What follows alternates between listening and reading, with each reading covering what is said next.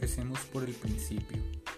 Podcast es la combinación del formato de radio tradicional y la tecnología de grabación 2.0, animado por los valores de Internet y la cultura del libre movimiento.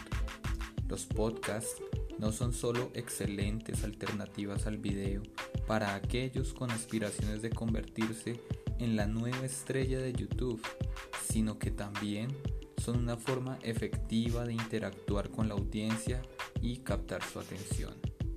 El primer podcast de la historia vio la luz en 2004 y desde entonces ha tenido un resurgir.